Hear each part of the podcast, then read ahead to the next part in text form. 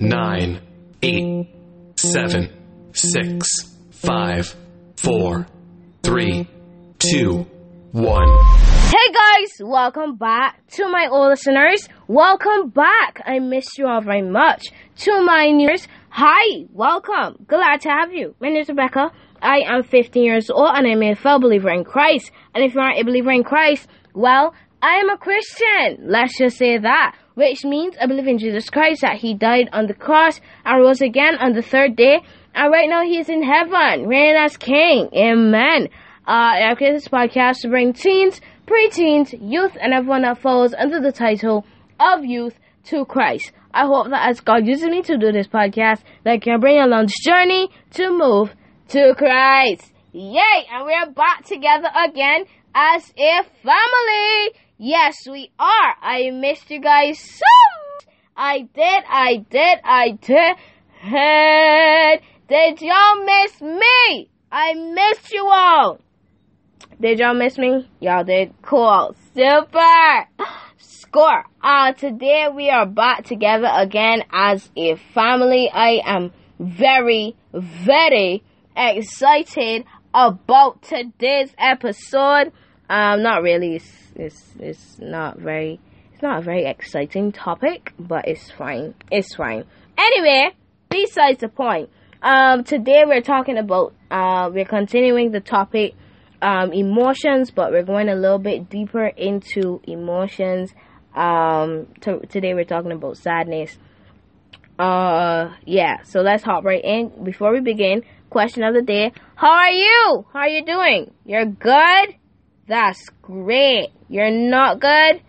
Well, I pray you feel better. Um, I don't, I don't really, I'm not really good with all of that, but I do.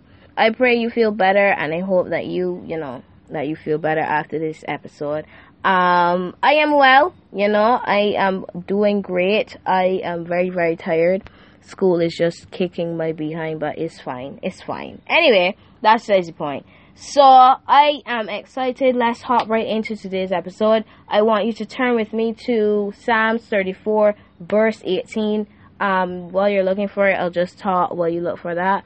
Sadness is a, is an emotion that we feel um, regularly. It's an emotion that we feel regularly, whether um, it's during the week, whether it's um, every day, or every month. You know, y'all know, y'all ladies know. Um, but we feel sadness at some point in our lives. So today, just want to go a little bit further into that.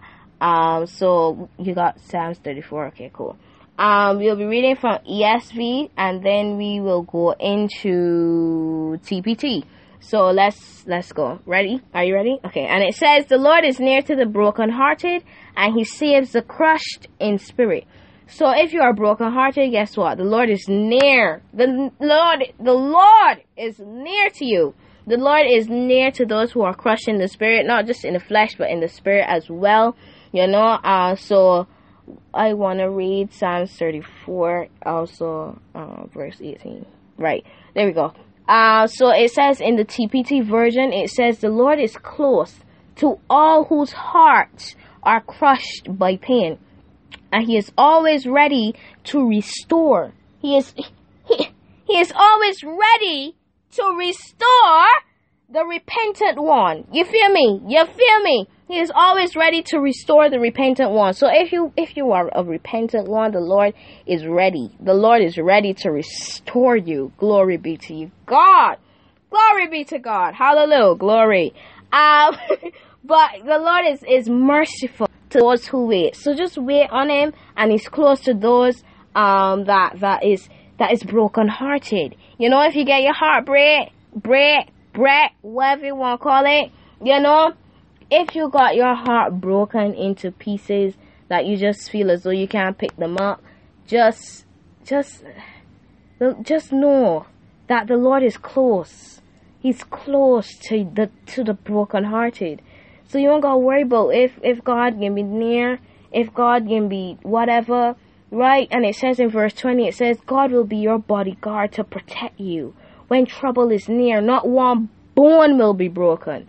Not one bone can be broken. Sorry for a little preaching here, but not one bone in your body can be broken because God is your protector. God is your bodyguard. God is OG. You feel me? God is OG. You dig? OG to my new people. Hi, hi. OG is God. Um, G bus is Jesus. Um, and sneaky, S N E A K Y. You couldn't spell sneaky just now. But sneaky is the Holy Spirit because he sneaks up on you when you least expect it. And they call God OG because he is the original God. There's no one coming before and no one coming after. You feel me? Right. So that's the point. Um, but I just want to say that if you feel as though God, where are you? God, I can't do this. God, I can't do this. no, he's he's he's close to all whose hearts are crushed by pain, and is he's always ready to restore the repentant one. So be the repentant one. Don't be stubborn mouth and feel as though you could do everything on these sun, moon, and stars. Because guess what? You can't get math do good. Can't get do good. You might say, yeah, I could get math do good, could get math do well, great at math. But then you still get one question wrong. So, you don't understand. Or you get one mark for a question that gets three. That is more as three. If you may, you got my drift? Right. So, yeah. So, not everything is perfect. Not everything you can do well. Not everything is in your hands that is capable of your hands of doing. You know, there are some problems that God put in our on, on our lives that not not us humans can solve, but He Himself can solve, right? Because He wants to show up and show out in your life. He want to make sure that people know that this is His Son that this is his daughter. So, yes, we're going to be sad. Yes, we're going to feel guilty. Yes, we're going to feel angry. Yes, we're going to feel brokenhearted. But know this the Lord is close to all whose heart is crushed by pain, and He's always ready to restore the, the, the repentant one. But He's also your bodyguard, and He will always protect you when trouble is near. You feel me? He will always be there to protect you. So you don't gotta worry about nothing. You got nothing to worry about. Right?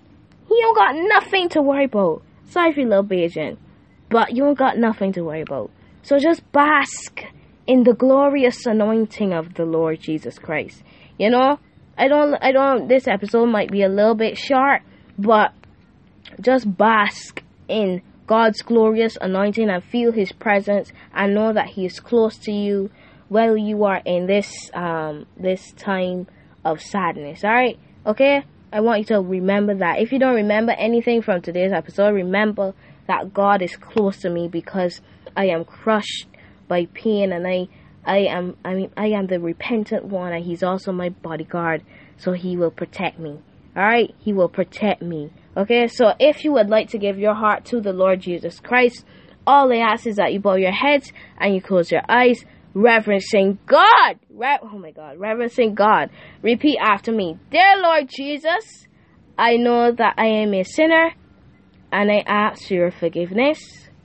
I believe you died for my sins and rose from, I rose from the dead. God, I pray that you may be able to come into my life and be my Lord and Savior, Jesus Christ. In Jesus' name I pray. Amen. Amen. Amen. Amen. Amen. If you said that with your mouth and you meant it in your heart, the Bible now tells me that you are now saved. So welcome to the Christian side. You already know what's coming. Well, you don't, but to my OGs, to my OGs, to my OGs. Are you all ready? Are you ready? Are you ready? Are you are you ready? Are you Oh my gosh, this microphone. Are you ready? I am ready. I, I am ready. Y'all know that I'm ready. Y'all know this. Alright, are you ready? Know one, know two, know welcome to the Christian side. Welcome ah, to the Christian side. Welcome to the Christian side. Ah, ah, ah, ah. Welcome to the Christian side. Welcome to the Christian side. Welcome to the Christian side. Ah, ah, ah, ah. Welcome to the Christian side. Welcome to the Christian side. Welcome to the Christian side. Okay. Look at the Okay, alright, we finished. Compose yourself. Um, the rain is falling. Look at that. Look at that. We're talking about sadness and the Lord is just raining down blessings. Look at that. The rain is actually falling while I'm recording this. So, yeah, I'm sorry for the rain, whatever the case is. Anyway, that's the point. If you have fallen out of faith with the Lord and you would like to get back to Him, all I ask is that you bow your heads and you close your eyes, reverencing God. Reverencing God, yes, sir. Bow your heads. Bow your heads. There you go. Close your eyes. Dear Heavenly Father, thank you for another beautiful and blessed day in this listener's life. God, they have drifted away from you and would like to get back to you. So, God, as you have left 99 to go searching for them, God, I pray that you wrap your wings around them and protect them like how Mother Hen protects her chicks from temptations of this world. Because, God, it's not easy being a Christian and being a teenager. So, I ask these things in your mighty and in your precious name. In Jesus' name I pray. Amen. Amen. Amen. Amen. Amen. Welcome back. Welcome back. You were missed. Welcome back. I don't know where you went but you left me. You left me. It's fine. It's fine. It's okay. Uh, but welcome back. Welcome back. You were missed. Are you ready? Are you ready? Are you ready? Okay, there we go. Anna one, Anna two, Anna welcome back to the Christian side. Welcome back. Uh, to the Christian side. Welcome back. Uh huh. To the Christian side. Welcome back to the Christian side. Welcome back. Hey, to the Christian side. Welcome back to the Christian side. Ah, ah, ah, ah. Welcome back to the Christian side. Yes, sir. Yes, sir. Yes, sir. Yes, sir. So, guys, we are at the ending of this podcast. I want you to always remember that I love you. God loves you. Why? Because, yes, Jesus loves me. Yes, Jesus, He loves you. Oh, yes, Jesus, He loves us. For the Bible tells me so. Yes, the Bible does tell me that in John 3.16. I got you, and God got you. May the Lord who created heaven and earth bless you from Jerusalem. Turn down your volumes. Turn it down. Turn it down. There you go. Bye, guys. See you next time.